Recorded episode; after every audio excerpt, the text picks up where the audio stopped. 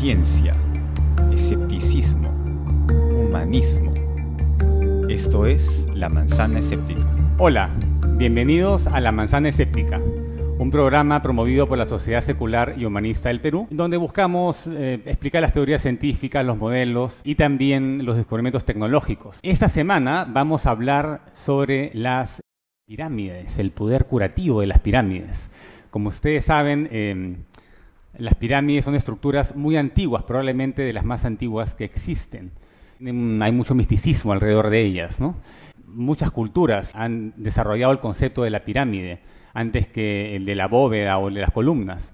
Pero ¿por qué las pirámides? ¿no? Claro, a la hora que uno coloca, eh, acumula muchas cosas, naturalmente se forma la estructura piramidal.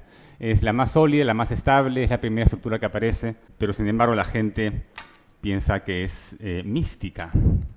Entonces acá tenemos a un invitado muy especial que nos va a hablar del tema porque ha salido un video presentado por Aníbal Bravo de la Universidad Nacional Pedro Ruiz Gallo de Chiclayo. Este video se viralizó eh, en las redes y plantea que eh, las pirámides em, o la energía, lo que llaman energía piramidal, eh, cura las cataratas, cura el resfriado, el cáncer, el SIDA, obviamente, y es la panacea, aparentemente, esta em, agua de pirámide energizada que se pone como gotitas.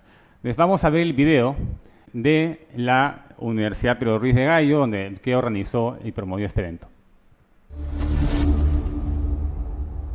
Nuestro planeta evita que los asteroides choquen y por eso la Tierra nunca se va a destruir. Pero con una pirámide de cualquier tamaño obtenemos el mismo campo magnético, 0.5 Gauss. Y ese campo desciende en espiral a la persona. Y es como que toda la energía de la Tierra se mete en tu cuerpo.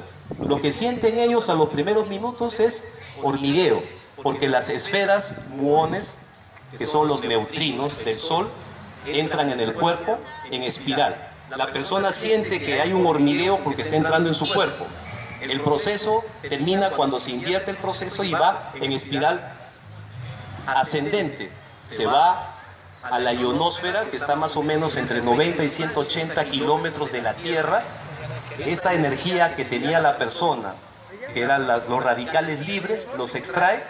Si era, por ejemplo, gastritis, ¿no? las bacterias, el agua estaba, por ejemplo, sin purificar, se purifica, se llena de burbujas el agua y esa energía es la que todas tus células que tienen agua también se energizan. Se llenan de burbujas, es como si estuviera hirviendo, pero tiene solamente 30 grados centígrados de temperatura. Los radicales libres son atraídos por la energía y se la llevan a la ionosfera. Botan esa carga y regresan a cualquier pirámide que en ese momento esté en la Tierra, en México, en Chile, en Perú, ahorita en el campo ferial. Entonces, ¿quién aprovecha la energía directamente del Sol? las plantas, fotosíntesis. Nosotros, si nos ponemos adentro de una pirámide, hacemos como si fuera fotosíntesis. Foto, luz, síntesis. Sintetizamos la energía solar y se convierte en energía eléctrica. Es simplemente cambio de pH y se lo voy a demostrar. Por favor, Lila. Gratis, ¿ah? Para todos los que están presentes. Veo que hay gente que tiene carnosidad, hay gente que tiene infección. Si me permiten, dos gotitas en cada ojo, gratis y ustedes van a ver la diferencia. ¿Quién pasa la prueba? Es interesante, por eso justamente preocupados porque no vaya a ser pues que este que las pirámides sí funcionen y estamos gastando nuestra plata.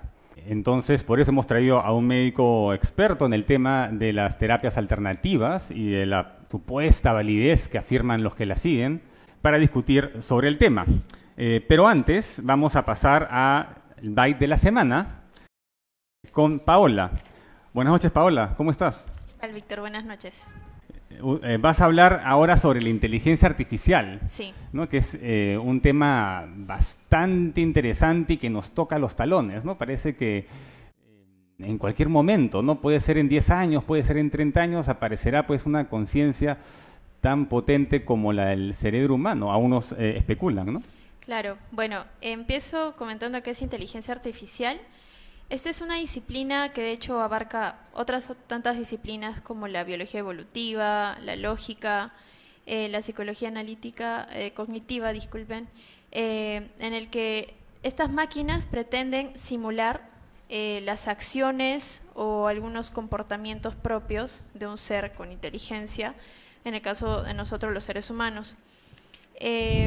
Pero esta disciplina nació más o menos, bueno, fue acuñada como término hace unos, en el año 1956, en una reunión que fue promovida por un matemático que preocupado por los avances de la ciencia en esa época, eh, lanzó este tema, ¿no? A conversar con una serie de científicos que él eh, llamó para poder discutir. De hecho, hasta esa época se manejaba mucho el término de máquinas pensantes, pero era un poco controversial manejar ese término porque no sabemos hasta qué punto realmente una máquina puede ser pensante como un ser humano.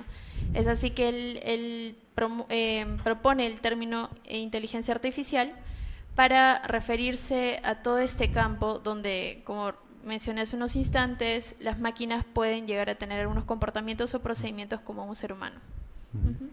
Claro, entonces una cosa es pensar, otra cosa es ser inteligente y ya tener conciencia se asume que es un grado superior tal vez, ¿no?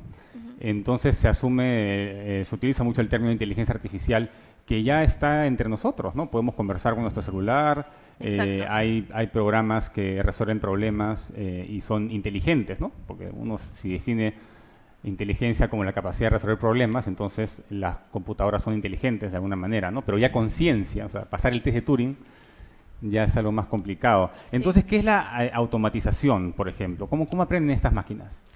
Bueno, hay un concepto llamado Deep Learning, que vendría a ser un conjunto de algoritmos, los cuales se eh, se programan en estas máquinas, en estas computadoras, y lo que se simula son las redes neuronales que tiene el cerebro humano. Sabemos que el, órgano más espectacular que, no podemos explorar del todo aún es el cerebro humano.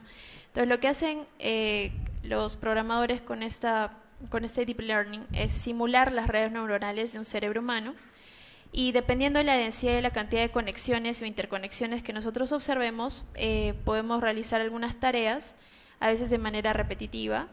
Eh, lo que hacen estas máquinas capaces de autoaprender es de que a medida que van experimentando, realizando algunas tareas, vayan, eh, digamos, midiendo o vayan recibiendo ciertos premios o recompensas por su comportamiento y así aumenten las probabilidades de volver a repetir esa acción. De esa manera, eh, se generan más interconexiones muy similar a lo que eh, ocurre con el cerebro humano. Entonces es como si fueran niños que están aprendiendo del entorno para poder actuar de una u otra manera. eso es lo que comentan, ¿no? que no se puede programar eh, una conciencia completa, que se requiere de potencia computacional y que las máquinas vayan aprendiendo como las personas también aprenden. ¿no? Entonces, ¿piensas que en un momento em, la inteligencia artificial va a reemplazar de alguna manera, no a los seres humanos, pero a unas funciones, a unas tareas que realiza el ser humano? Bueno, de hecho ese es un tema que está, digamos, en discusión bastante en la comunidad científica.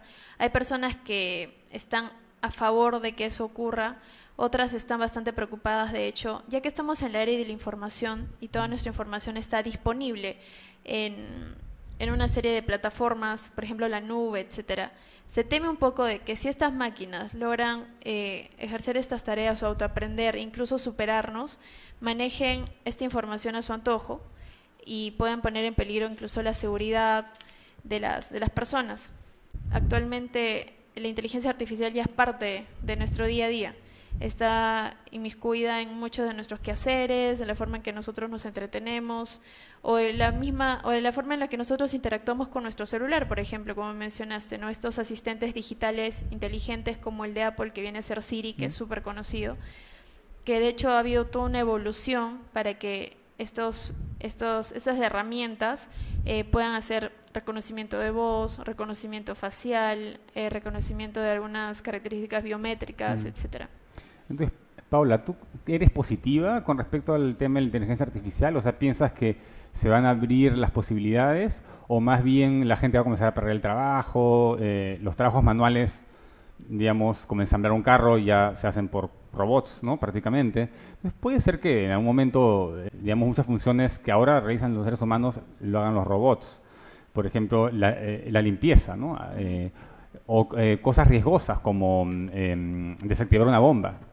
Exacto. nadie quiere hacer eso. E inclusive en la pareja sexual, ¿no? Puede ser que en el futuro personas decidan tener un androide eh, como pareja sexual en vez de a un ser humano, ¿no? Exacto. Entonces, em, ¿cómo es todo este, todos estos cambios sociales?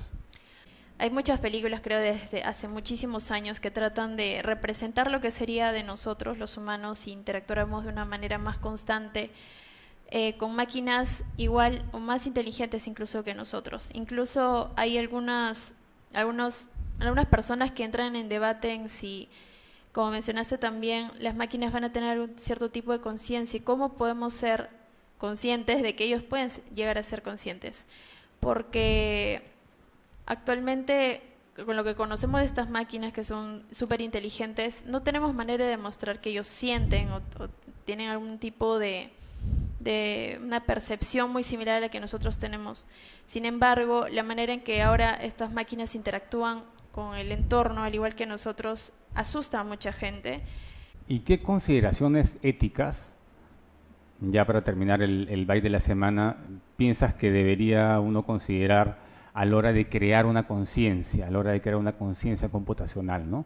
Vamos a darles derechos, van a ser como personas, serían como nuestros hijos, em, vamos a tratarlos como menores de edad, o, qué tipo de, libertades se le puede dar, ¿no? porque van a tener que tomar decisiones. Hay muchas personas que dicen que incluso estos robots deberían tener derecho a ciertas, o a los derechos humanos, eh, porque de alguna forma están... Eh, teniendo un raciocinio muy similar al nuestro, están tomando decisiones y eso de alguna forma también nos van a afectar a nosotros que estamos interactuando con ellos. Puede sonar un poco fantástico, pero de verdad con los avances que están habiendo actualmente no, no tenemos mucha certeza de, cómo vaya a ocurrir. Bueno, eh, Paola, muchas gracias por informarnos. Eh, eh, estuvimos en el Byte de la semana.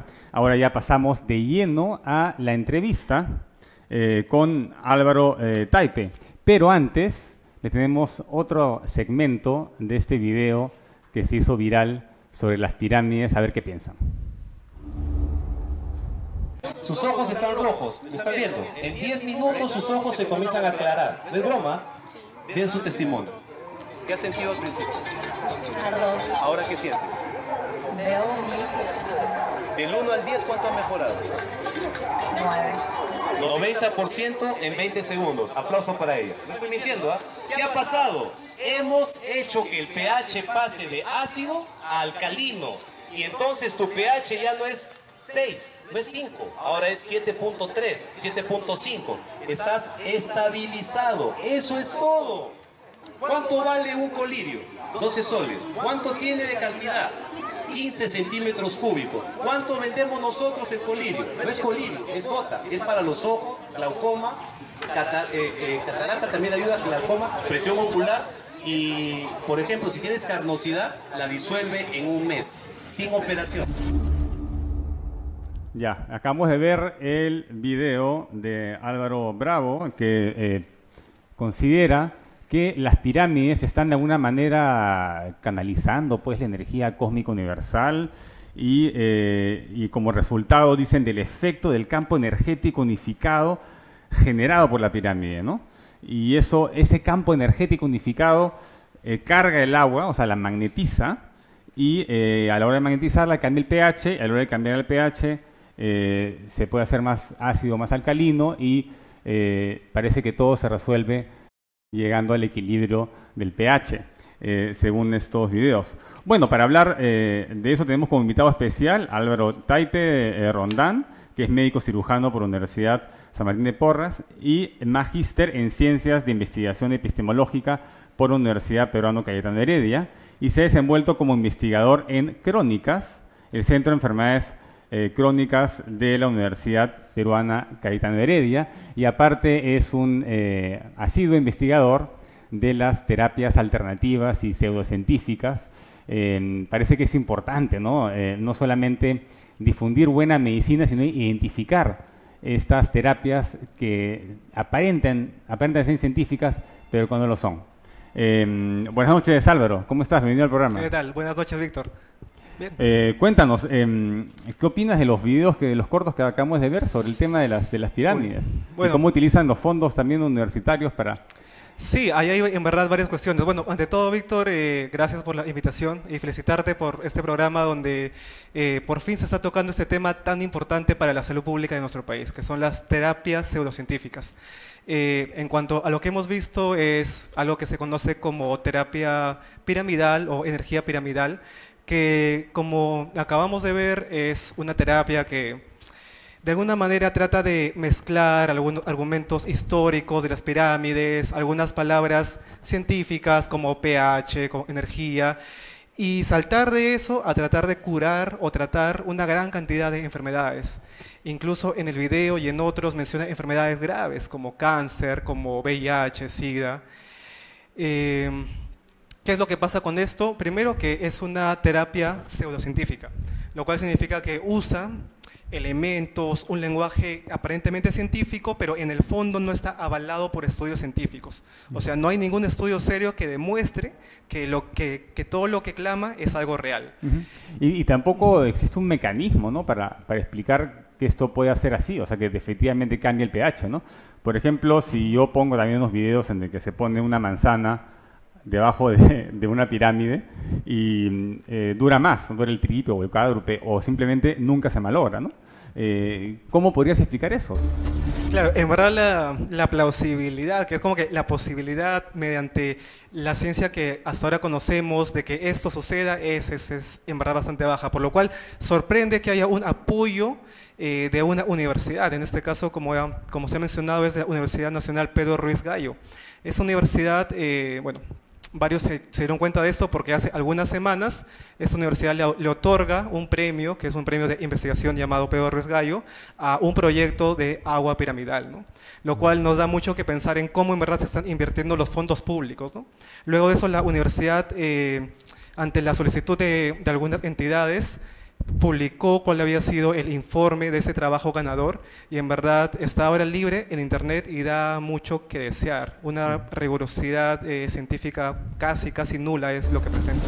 Acá estamos abiertos a, la crítica, a la discusión, ya hemos tenido los primeros comentarios eh, en la publicación del primer programa eh, y estamos dispuestos a cambiar de opinión ante nueva evidencia. Así que si el señor Aníbal Bravo quiere venir al programa a discutir con una persona, como nuestro invitado acá Álvaro, que es médico y que piensa que esta energía piramidal eh, no tiene sentido y que no hay estudios que, la respaldan, pues se podría armar un debate y sería muy interesante. Así que eh, desde acá lo invitamos al señor Aníbal Bravo. Bueno, cuéntanos un poco eh, qué es entonces una medicina, medicina pseudocientífica. Muy bien, ya entrando a este tema, hay, bueno, en verdad, las definiciones todavía se están trabajando, en verdad hay varios grupos que quieren y no quieren meter ciertas definiciones, pero por lo general se conoce como una terapia pseudocientífica, aquella terapia que clama tener ciertas... Eh, cierta efectividad para tratar ciertas condiciones, pero que sin embargo no está avalado por, una, por estudios eh, científicos, por estudios científicos respectivos. ¿Qué es lo que pasa? Esto va en contraposición con la idea de una terapia científica. En medicina, una terapia científica debería estar avalada por estudios científicos. Una serie de estudios que se llaman los ensayos clínicos aleatorizados o, o ensayos clínicos. ¿De qué se trata este estudio? Que tenemos a una gran cantidad de personas con cierta enfermedad, mm, como por ejemplo, no sé, cierto tipo de, cáncer, y los separamos aleatoriamente en dos o tres grupos o más grupos. ¿no? Supongamos que los separamos en dos grupos. La idea es que a un grupo le damos esa terapia que estamos proponiendo y a otro grupo le damos un placebo. Y si es que los pacientes que, que están bajo esa nueva terapia mejoran y, mejoran de una manera significativamente mayor a los pacientes que están en el otro grupo, entonces podríamos comenzar a decir que es eficaz. No sé si puedes explicar un poquito lo que es un placebo y cómo, eh, un poco al, detalle, porque eso es, es, básico para la medicina poder tener dos grupos, ¿no? un grupo de control y un grupo experimental. No sé, puedes... Sí, y de hecho eso no solamente se ve en investigación, sino también en el día a día de un médico. Y también varios de los eh, televidentes podrían ver que también pudo, haber pasado en algún momento de su vida. El efecto placebo es un efecto que, que se basa en la sugestión. Si alguien como médico o alguien como un terapista o alguien como un familiar con con experiencia le da algún medicamento, le da algo a, un, a una persona diciéndole que eso le va a hacer bien, que le va a mejorar ciertos síntomas y la persona se lo cree, entonces hay una serie de, hay una suerte de sugestión que hace que esta persona tenga en verdad menos síntomas o sienta que, que su condición ha mejorado. Definitivamente eso es algo subjetivo y en el fondo, si tiene alguna enfermedad grave, tipo, no sé, un cáncer o algo por el estilo, en el fondo en verdad no está mejorando. Uno toma una, eh, una pastilla, a veces una pastilla para el dolor, un panadol, y apenas tomas la pastilla y la pasas, sientes que ya, que ya te calmó el dolor, ¿no? A- apenas sientes la pastilla en el estómago, te calmó el dolor. Y eso no se puede, se sabe que la pastilla demora Claro, pues, en absorberse, ¿no? Biológicamente no tiene sentido. unos 20 minutos por lo menos, ¿no? Eh, para sentir algún efecto. Pero eso pasa, a veces el, el efecto placebo actuando en, en cualquier persona, ¿no? Es muy interesante. Y no sé si podemos eh, diferenciar, porque hay eh, varios conceptos acá. Está por un lado la medicina científica o convencional, le puedes llamar también, y por otro lado tenemos eh, las medicinas que no son científicas o que no siguen el método científico, que tienen varios nombres, ¿no? Eh, la alternativa, ¿no? que tal vez pueda ser considerada pseudociencia, y por otro lado la tradicional, ¿no? que tal vez no pretende ser eh, pseudocientífica, porque es el, el- el brujo, el, el chamán de un pueblo, está conectado con los espíritus y, y no pretende para nada seguir el método científico. ¿no? Claro. Eh, en verdad hay varias definiciones y una vez más hay una eh, contradicción y contraposición entre esas definiciones. La Organización Mundial de Salud eh, tiene tres definiciones de medicina tradicional, alternativa y complementaria.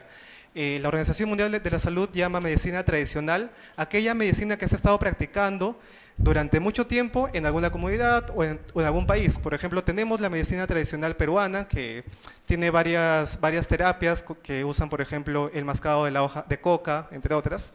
Por otro lado, la, la medicina complementaria o alternativa es una eh, medicina que, no, que es definida por la Organización Mundial de la Salud como aquella que no pertenece al sistema que usualmente se usa en el país. O sea, si en el Perú estamos acostumbrados, digamos, a un sistema más médico basado en hospitales, esta medicina tradicional o alternativa sería todo aquello que se deslinda de eso.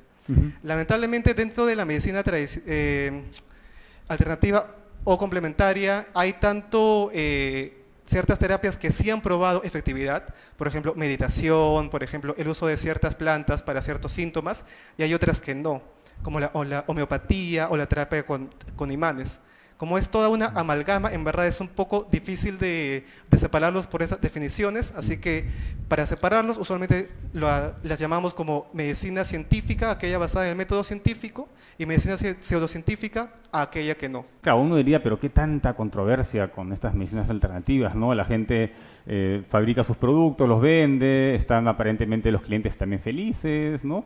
Aparentemente funciona por el efecto placebo tal vez, pero hay, eh, si no la gente no seguiría comprando pues eh, homeopatía.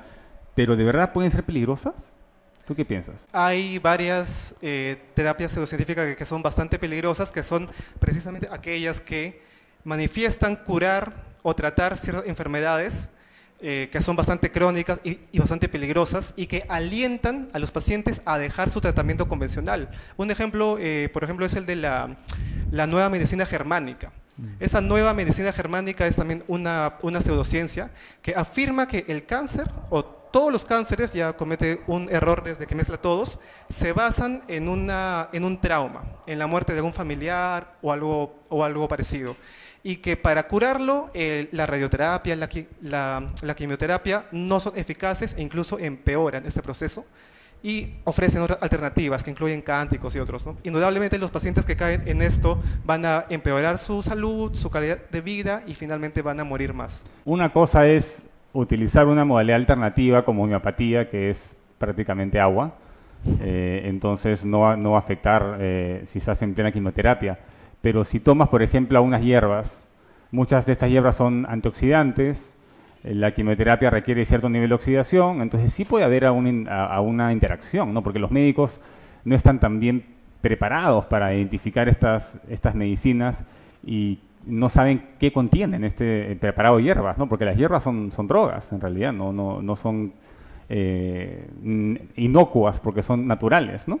Sí, claro, sí. Eso, eh, si bien hay algunas plantas que sí han demostrado mejorar ciertos síntomas, hay otros, por ejemplo, otras plantas que se usan, por ejemplo, para pacientes con enfermedad renal crónica, que esos mm. pacientes ya de por sí no pueden procesar bien ciertas, ciertos componentes y meter algunas plantas con algunos componentes medio fuertes podría empeorar su, su situación. ¿Qué pasa? ¿Por qué tanta gente cree en estas medicinas? Bueno, la gente quiere, quiere creer que, que, su problema se va a ir rápido siempre. Hay una, una suerte de, de debilidad de, las personas por creer en una panacea, en que algo te va a curar de todo. Y aparte hay dos efectos claros. Uno es el efecto placebo. Si yo voy y, el terapista de agua, de agua piramidal, por ejemplo, me dice que esto me va a hacer sentir mejor, yo me lo creo y por efecto placebo me voy a sentir un poco mejor, le voy a tener mucha más fe y voy a creer más en eso. Y lo segundo es algo que se llama la regresión a la media. Uno va al médico o al terapeuta generalmente cuando está en lo peor de su enfermedad, con más síntomas. Eso se ve, por ejemplo, bastante en el resfriado. Uno va cuando está con más fiebre, con más dolor, con más tos, con más todo. Entonces, sea lo que sea que te dé ese terapeuta, en verdad vas a mejorar porque el curso natural de la enfermedad es que en unos 4 o 5 días ya casi no tengas síntomas. Entonces, por una mezcla de todo esto es que eh, los pacientes terminan creyendo que, que esas terapias son verdaderas. ¿Cuáles de estas terapias alternativas son las más comunes? Sobre todo en el país, ¿no? ¿Cuáles son las favoritas? Por ejemplo, acá, el, la edición pasada hablamos del movimiento antivacunas, ¿no? Y parece que no es muy popular acá el movimiento antivacunas, ¿no? Eh, tampoco el creacionismo, a pesar de que está creciendo los grupos de evangélicos que, que niegan la evolución, ¿no? Pero pero ¿cuáles son las más comunes? Estamos comenzando a hacer algunos estudios sobre, sobre esto, sin embargo, hasta ahora no hay una estadística clara. Lo que sí, bueno, lo que más vemos, conocemos algunos estudios pequeños, en poblaciones pequeñas de pacientes, es la homeopatía, por ejemplo, que tú eh, bien mencionaste antes. La homeopatía es esta, esta terapia que menciona que al diluir muchas veces cierta sustancia, el lado adquiere ciertas capacidades para poder curar o tratar ciertas enfermedades. ¿no? Otra que también hemos identificado bastante es la de biomagnetismo. Eh, lo típico es que cuando llegas a una terapia con, un, con alguien que, que practica biomagnetismo, te, te, te, tiende en, una, en un sofá, en, en una camilla y te coloca imanes. Mm. Te coloca imanes en varias partes de, tu cuerpo y te va contando que eso, esos imanes equilibran tu pH y que por medio de eso puedes combatir infecciones, matar virus, matar bacterias. Mm. ¿Y, qué, ¿Y, qué, es este asunto con el pH? ¿no? Todo el mundo habla del pH, porque como nadie sabe lo que es, eh, uno puede decir cualquier cosa ¿no? y queda como médico. ¿Por qué el pH? Y, o sea, ¿Qué es el pH? Primero, y, y por qué en teoría pues no funciona, ¿no? Claro, el pH en verdad es este, una forma de medir eh, la acidez o la alcalinidad, o sea, la no, acidez de qué hay en, en, distintas sustancias. ¿no? En este caso, dentro de nuestro cuerpo, nuestra sangre tiene cierto valor de pH. Ahora, lo que muchos aducen, en verdad, en verdad, en verdad no sé por qué tanto afán con eso, pero lo que muchos, eh, muchas terapias pseudocientíficas aducen es que este pH se altera de alguna manera con las enfermedades y que variando esto se podría curar las enfermedades. Entonces, ¿cómo eh, podemos diferenciar entre una terapia científica y una pseudocientífica? Ahí hay una cuestión bien difícil. Claro, porque muchas personas dicen ya, eh, ¿cómo hago? No? Me recomiendan tal médico o tal clínica eh, o tal, tal terapia, ¿no? ¿Cómo sé? O sea, ¿cómo el ciudadano de a pie puede, eh, tal vez con herramientas de búsqueda, ¿no? Eh, o tal vez se puede recomendar algunas páginas donde uno pueda de verdad comparar y decir, bueno, esa terapia sí es médica y esa terapia sí es pseudocientífica, ¿no? primero, decir que es difícil. ¿Por qué? Porque en el país, aún los sistemas de salud más formales, tipo la las clínicas, el Ministerio de Salud, de Salud están, están comenzando a brindar terapias que no están basadas en evidencia, terapias pseudocientíficas. Así que acudir a estos eh, establecimientos de salud a veces no es una, una forma de decir de que lo que estamos recibiendo es algo realmente basado en evidencias. Adelante, está en la Amazonía Escéptica. ¿Tiene una pregunta para el doctor? Sí, buenas noches. Este, la consulta básicamente es... Este, ¿Cómo nosotros podemos eh, rebatir, debatir o, digamos, refutar esa teoría pseudocientífica?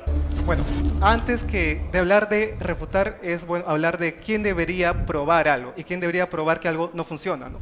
Usualmente en el mundo científico, si alguien propone una nueva terapia, una nueva teoría, debería sustentarlo con investigaciones que lo hayan, que hayan demostrado que esto, que esto funciona. Eh, el decir, yo creo que esto cura todo y usted debe refutarme con sus investigaciones para decir que eso es falso, es una falacia lógica. Es poner la carga de, la prueba del otro lado. Buenas noches, está en la almacén escéptica. ¿Cuál es su pregunta? Hola, buenas noches. Eh, con respecto al premio que entregó la Universidad Pedro Ruiz Gallo, eh, ¿ustedes creen que hubo algún tipo de eh, corrupción o realmente la situación de los profesores en el Perú es como les mm. falta educación para realmente eh, identificar lo que es una pseudociencia o no? Sí, muy bien. Muchas gracias. Eh, sí, ¿Qué educación se debe tener para identificar si es una pseudociencia o no es una pseudociencia? Ah, eso es bastante interesante. Justo les voy a comentar que hay un paper eh, muy interesante eh, de una revista bastante citada que es este Lancet, que lo que ha hecho es intentar enseñar a la gente cómo diferenciar una pseudociencia de algo que no lo es. Y lo hizo con, en este, Sudáfrica, en estudiantes de primaria. Y lo que hicieron fue una serie de eh, programas de, de, programas para que esos niños comiencen a entender qué es una falacia, qué es un argumento científico y qué tipo de, argumentos no lo son. Sería muy interesante replicar algo así en nuestro país. Eh, en, la, en, los colegios, en las universidades, en verdad no se suele tocar estos temas debería ser prioritario porque finalmente es algo que nos afecta a, que nos afecta a todos. Muy bien. Em, no sé si quieres eh, recomendar una página o alguna investigación eh, que hayas hecho para que te sigan. Eh, ya, solo para terminar con la, con la, última pregunta que me hiciste antes de las llamadas sobre cómo reconocer una terapia pseudocientífica. En verdad, es bastante, eh, es bastante eh, difícil y no hay una lista oficial. Sin embargo, si ustedes buscan por internet la Asociación para Proteger al Enfermo de Terapias Pseudocientíficas, es la Asociación para Proteger al Enfermo de Terapias Pseudocientíficas, es una asociación y es una página web que viene alimentando una base de datos de terapias pseudocientíficas y ahí podrían encontrar mucha más información sobre cada una de estas, que en verdad ahora son, se cuentan por miles. Bueno, muchas gracias Álvaro eh, Taipei, eh, médico cirujano de la Cayetana Heredia. Nos vino acá a aclarar el tema de las pirámides, porque eh, la piramidología es una pseudociencia, igual que la miopatía. Vamos a retornar al tema de eh, las terapias alternativas. escríbanos para ver em, cuáles quisieran abordar, cuáles son sus preferidas.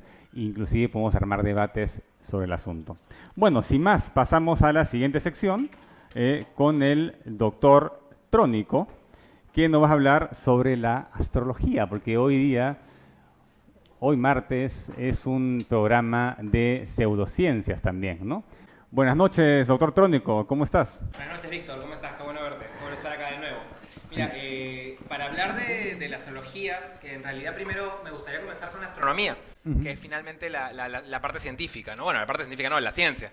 La astrología no es este, científica per se, por así decirlo, ¿no? Para no calificarla. Pero primero eh, quisiera hablarles, bueno, como les decía, de los movimientos de la Tierra, mm. porque nosotros estamos en un sistema solar pero, y en un universo, y la verdad es que el Sol, eh, nosotros tenemos una concepción a veces cerrada sobre algunos movimientos. Por ejemplo, el tema de la Tierra. Primero, la Tierra gira, sabemos, alrededor del Sol. Y tenemos el modelo, las animaciones, los videos que podamos, bueno, siempre animaciones que podemos ver de un Sol estático con los planetas dando vueltas alrededor de este. Pero la verdad es que es un modelo que tiene varios errores. ¿no? Primero, las distancias.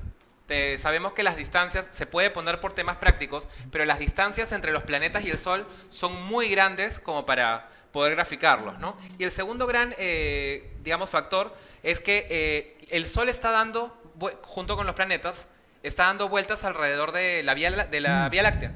Entonces, lo que se forma más que un sistema es como un, es un vortex en el cual tenemos el Sol viajando, de hecho, aproximadamente 251 kilómetros por segundo, y los planetas dando vueltas alrededor de este, eh, de este, del Sol, generando este vortex. Ahora, ese es el primer movimiento que podríamos decir que tiene eh, la, Tierra como sistema en conjunto. La Tierra tiene eh, dos movimientos, ¿no? Básicamente el de rotación, ¿no? que va girando, y el de traslación, ¿no? que eh, digamos que gira un año alrededor de, Claro, de eh, hecho, del eh, Sol, ¿no? sí. Pero hay, hay más movimientos, ¿no? Son cinco en total, ¿no? Eh, el primero, sí, como bien dices, es el de rotación, Ya. que estamos hablando de que la Tierra gira alrededor, de- gira sobre un eje. Eh, siempre se hace el símil con un trompo, ¿no? Un trompo tiene un, un eje clarísimo que está eh, sobre una punta, digamos, en, la- en el, en el suelo y da vueltas. Ahora, eh, hay, hay un- algo que debemos este, rescatar de esto, que ¿cuánto tarda en dar una vuelta sobre su eje? Siempre es Un día. un día, perfecto. Pero el tema es un día de qué, ¿no? Un día, nosotros eh, usamos el día solar, Claro. más no es el, ter- el, el concepto más este, adecuado, puesto, puesto que, eh, imaginemos, este es el Sol y este es la Tierra, ¿no? El lapicero es una persona que está a medianoche, ¿no? Que está en oposición al Sol. Si usamos el sistema de 24 horas exactas, de que es, es lo que tarda en dar un giro completo, vamos a llegar que en seis meses de giros completos, en, el mismo, en la misma posición, esta persona no está a, la a medianoche, sino al mediodía. Entonces eh, debemos usar, si bien un giro completo es un día eh, eh, siderio, nosotros lo que estamos acostumbrados a usar es el día solar. Porque cuando está en esta posición es un poquito menos, un poquito menos. Entonces el día siderio es 23 horas 56 minutos 4.5 segundos del tiempo que nosotros usamos. ¿no? Un- que, eh, para completar una vuelta es un poquito más, perdón. Ahora, ese es el primer movimiento, el de rotación. El segundo también eh, fue bastante intuitivo, fue, fue lo que nosotros comenzamos a usar desde el principio de la humanidad con, con el motivo de las cosechas y las estaciones, y es el de traslación. O sea, ¿cuánto tarda el- la Tierra en dar una órbita completa al Sol? ¿no? Y, eh, digamos, producto de muchos análisis y de cambios de calendario, eh, hemos llegado a la fórmula más exacta, digamos, que, que tenemos hoy en día, que es el de 365 días, 5 horas, 48 minutos, 45 segundos, ¿no? Y... eh, Perfecto. Eh, y el tercer movimiento viene a ser el movimiento de precesión. Y acá comenzamos a hablar de, de- de cosas que no siempre, bueno, que no, no se estudian en el colegio, ¿no? Y es que volvemos al tema, ¿no? Nosotros tenemos un eje de rotación, pero que no es, no es el mismo eje en el cual se encuentra en el plano alrededor del Sol. Entonces, sabemos que la Tierra está inclinada 23 grados y medio. Y esta inclinación de 23 grados y medio mantiene una, eh, con, con esa inclinación damos una vuelta al, Sol. Pero ¿qué sucede? Que este, este eje, si digamos que estamos en esta posición frente al Sol, en un año no va a estar en esta misma inclinación, sino un poquito más, en, un- en unos años, un poquito más, hasta que el eje, no la rotación ni la traslación, el eje va a dar una vuelta completa. Ese, todo este procedimiento tarda 25.776 años. ¿Ok? Ahora, producto de la precesión, existe un cuarto movimiento que es la nutación. Y la nutación es, la, es producto por, de la luna, el sol y algunos movimientos internos, y es que el eje no hace un giro completamente cónico, sino que si lo vemos desde arriba, no hace un giro cónico, sino que hay una ondulación en, esa, en, es- en- en la rotación de ese, de- del eje, ¿no? del eje terrestre. Es a, veces un poquito complejo de, de entender, pero básicamente es un arco que comienza a moverse cerca de 9 segundos, ¿no? En- en- hablando de, de arcos. ¿no? A ver, para, para hacerlo más simple, entonces, eh, la traslación tiene que ver con una vuelta completa al Sol, y eso demora un año. Ujú. La eh, rotación, una rotación o un giro es un día, ¿no? Y, eh, y la inclinación de 23 grados y medio Es aproximadamente 26. tiene que ver con las 26. estaciones, porque en un momento está a un lado, le cae al sur del Si bien hemisferio. se relaciona con el equinoccio, la ¿No? precesión, la inclinación sí tiene que ver con las estaciones, más la precesión no. La precesión que, no, que sí cambia. Cambia primero la posición, por ejemplo, del norte celeste. ¿no? Nosotros, si, si hacemos una proyección del, del polo norte, eh, sabemos que está casi eh, hacia la estrella polar. Pero en unos 4 o 5 mil años eso ya no va a estar así. El, el norte celeste va a estar apuntando a un lugar distinto a, a Polaris, ¿no? Entonces, y el último, eh, el último movimiento es el bamboleo de Chandler.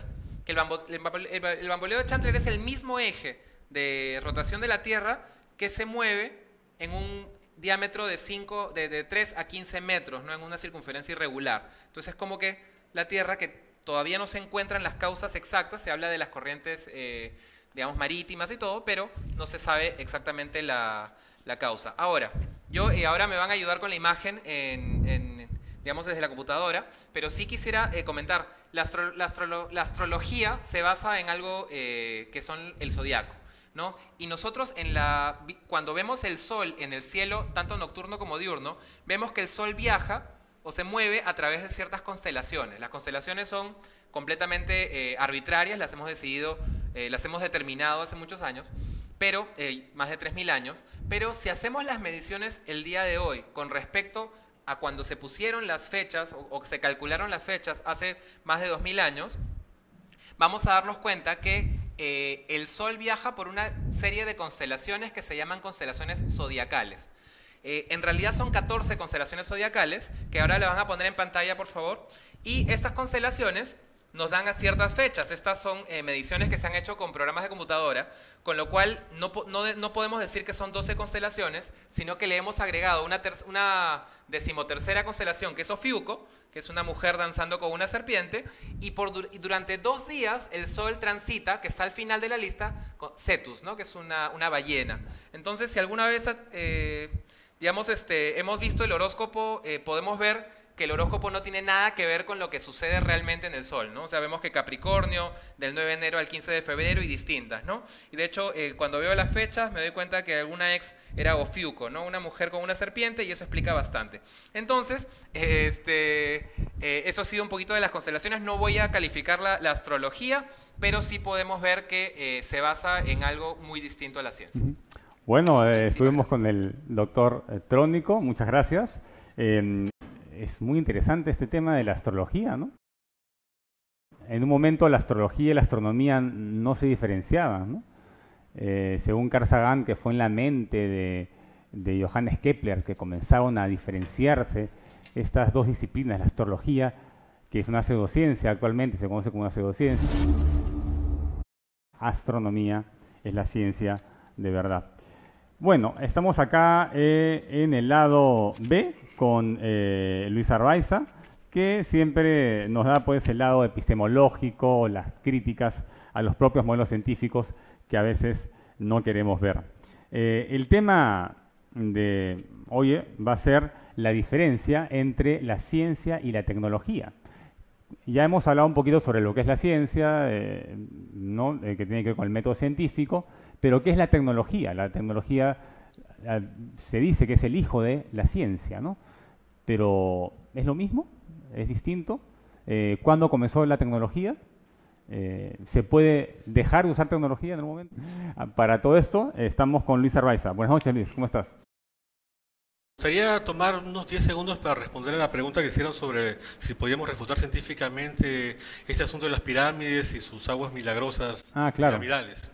Bueno, eh, creo que escuché que hablaba el señor, este, este investigador que, que le han dado esta platita por sus, pirámides, que los neutrinos viajaban en espiral y causaban este, eh, radicales libres que, que, bueno, al final cambiaban el pH y curaban. Bueno, había que recordarle a este señor que los neutrinos tienen ese nombre neutrinos por ser neutrales. Son las partículas eh, subatómicas tan eh, más neutrales de, la, digamos, del bestiario de partículas que hay. Tanto así que no interactúan con la materia. Mm. Es casi imposible eh, estudiarlas por eso. De hecho, se dice que los neutrinos pueden atravesar el planeta Tierra, o sea, la corteza, el magma, el núcleo, salir por el otro lado sin tocar otro átomo. Mm. Entonces, este, es imposible que toquen pues, los radicales libres. Mm. Sí, no solamente son pequeños, sino que son neutros, por eso se llaman neutros. Entonces pueden atravesar la materia con mantequilla, ¿no? Entonces, este, eh, la afirmación de ese señor es completamente falsa y eso solo se puede basar en la ignorancia de, de naturaleza de los procesos físicos. Bueno, ahora quiero entrar en el tema tratando de relacionarlo con ese asunto de la ciencia y la tecnología. Sí, la diferencia tal vez entre lo que es ciencia y tecnología. Así es. Bueno, para empezar, eh, esta, esta confusión sobre lo que es ciencia y tecnología es bastante común y, existe incluso en el ámbito académico. Entonces, este, en muchas universidades y en las facultades de ciencias, lo mismo que provengo de la Facultad de Ciencias en, San Marcos, lo que se hacen los investigadores es básicamente tecnología, no ciencia.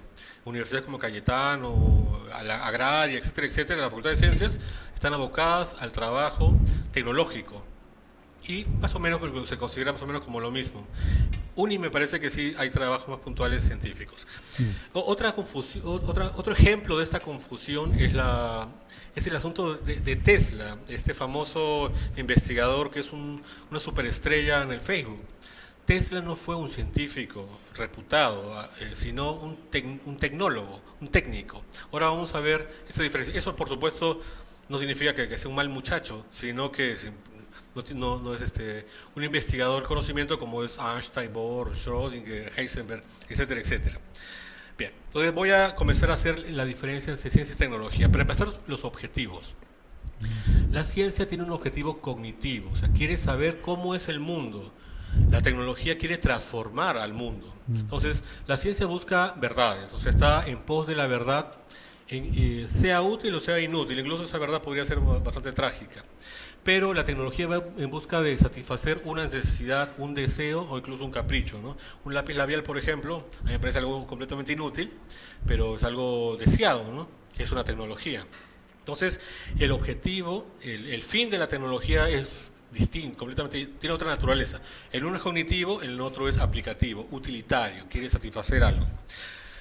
Eh, estas metas que buscan también los lleva a tener métodos completamente distintos. El método científico es el famoso método hipotético deductivo, o el, que todos entendemos como ah, identificar un problema cognitivo, un problema cognitivo luego hacer hipótesis, hacer inferencias de esas hipótesis, diseñar experimentos para poder eh, testear esas, esas inferencias, por eso se llama deducción, inferencia de deducción, y luego hacer conclusiones para saber si la hipótesis era o no era verdadera. Al final, lo que queremos es buscar una verdad, una conclusión que sea cierta, verdadera.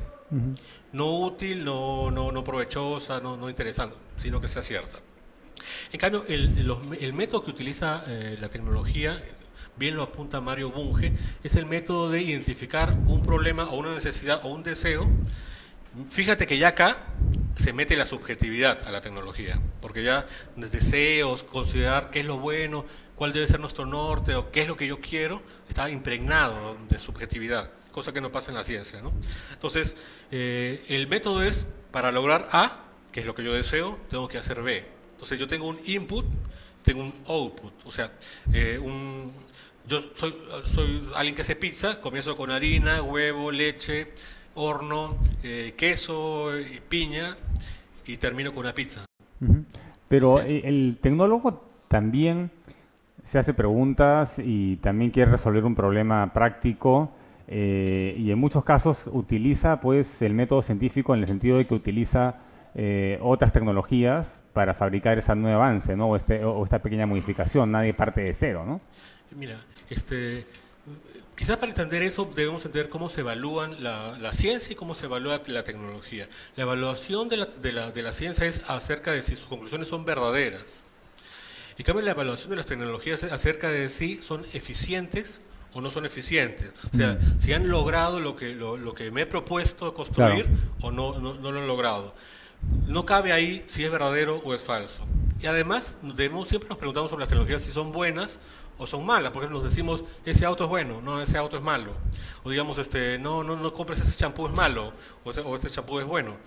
Eh, las juzgamos como buenas o malas. Entonces ya mira, mira que tiene un elemento valorativo. Pero nadie juzga a, las, a, las, afirmaciones científicas como buenas o malas. Por ejemplo, que la luz viaje a 300.000 kilómetros por segundo no es ni bueno ni malo, solamente es cierto. No caben esas consideraciones tecnológicas.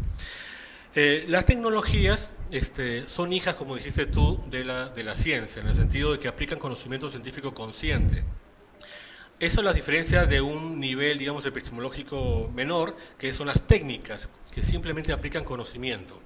Y sobre la tecnología en, el, en, el, en el Perú, por ejemplo, ¿no? Eh, acá también, eh, digamos, los peruanos precolombinos también hicieron algunos avances importantes, ¿no? Pero no hubo ciencia en el sentido de, ciencia moderna, método científico, ¿no? Eh, o por lo menos no, no quedó rastro ¿no? Eh, de, lo, de lo que pudieron haber inventado. Pero sí dejaron mucha tecnología. ¿Cómo era esa tecnología y por, y por qué la consideramos tecnología?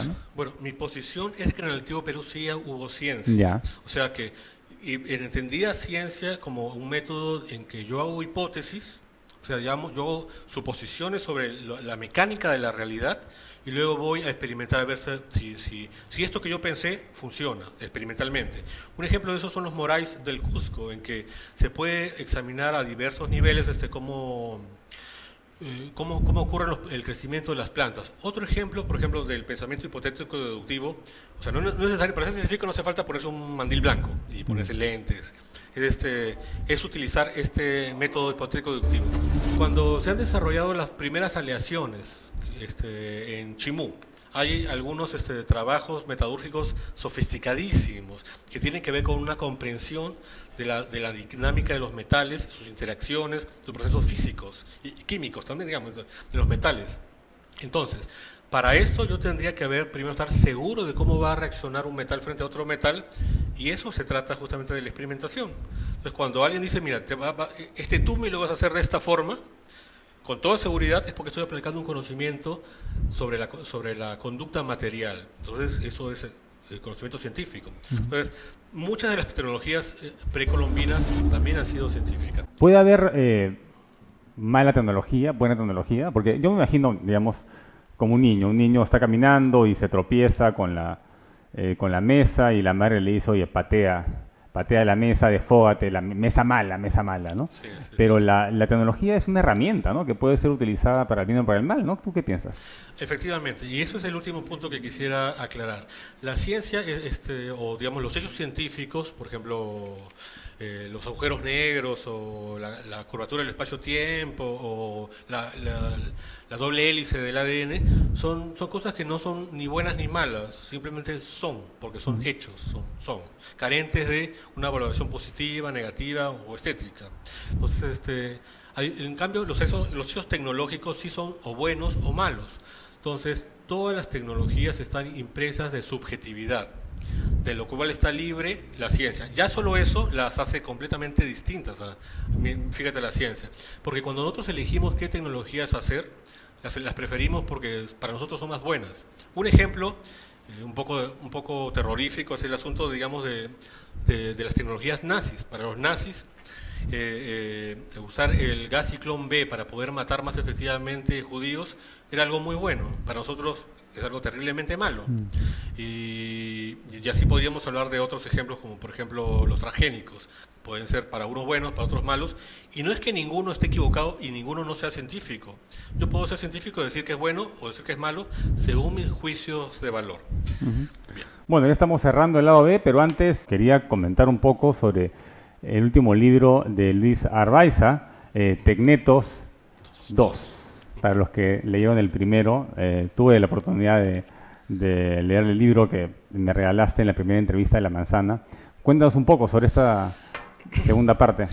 Bueno, este, mi libro es parte del trabajo de algunos escritores de ciencia ficción dura en el Perú.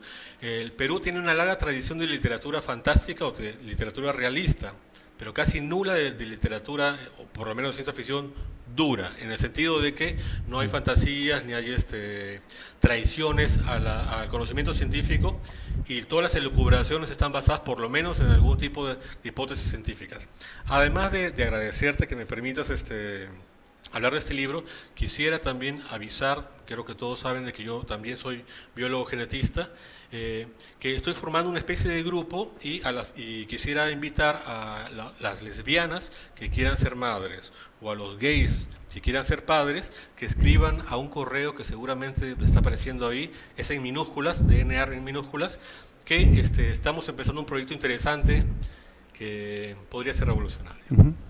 Excelente, bueno, muchas gracias. Estuvimos con eh, Luis acá en el lado B de la ciencia y quería, bueno, comentarles un poco de lo que habíamos hablado, ¿no? que estuvo muy interesante. Hablamos de las pirámides, hemos hablado de la medicina alternativa, eh, y hemos eh, eh, hablado también de la rotación, en realidad de los diferentes movimientos de la rotación de la Tierra. Yo solamente conocía dos, hoy me enteré que hay hasta cinco. Y el doctor Trónico nos explicó el, asunto bastante bien. Y bueno, para la próxima, el próximo martes a las 9 de la noche vamos a estar también acá en Onda Digital con nuestro equipo de divulgadores y tenemos como entrevistado especial, que ya confirmó la entrevista, a Luis Piscoya, eminente profesor de San Marcos y de varias universidades en realidad ha formado a varias generaciones de filósofos. Eh, vamos a hablar sobre lo que es la lógica, ¿no? Tal vez nos aclare un poco porque la primera edición de la tercera temporada, la semana pasada, hubo unas críticas sobre lo que es el pensamiento racional y cómo definirlo. Bueno, esto fue una edición más de La Manzana Escéptica. Síganos en Facebook, en Twitter. Escríbanos si tienen alguna eh, queja. Yo sé que hay comentarios en los videos, pero eh, si quieren que eh, aborde el comentario, escríbanme directamente o escriban directamente a la manzana escéptica. Inclusive pueden mandar su audio y podrían venir acá unos minutos si tienen algo que denunciar importante. Mi nombre es Víctor García Belaúnde. Esta fue una edición más de La Manzana Escéptica. Es un programa promovido por la Sociedad Secular Humanista del Perú. Y nos vemos el siguiente martes. Chao.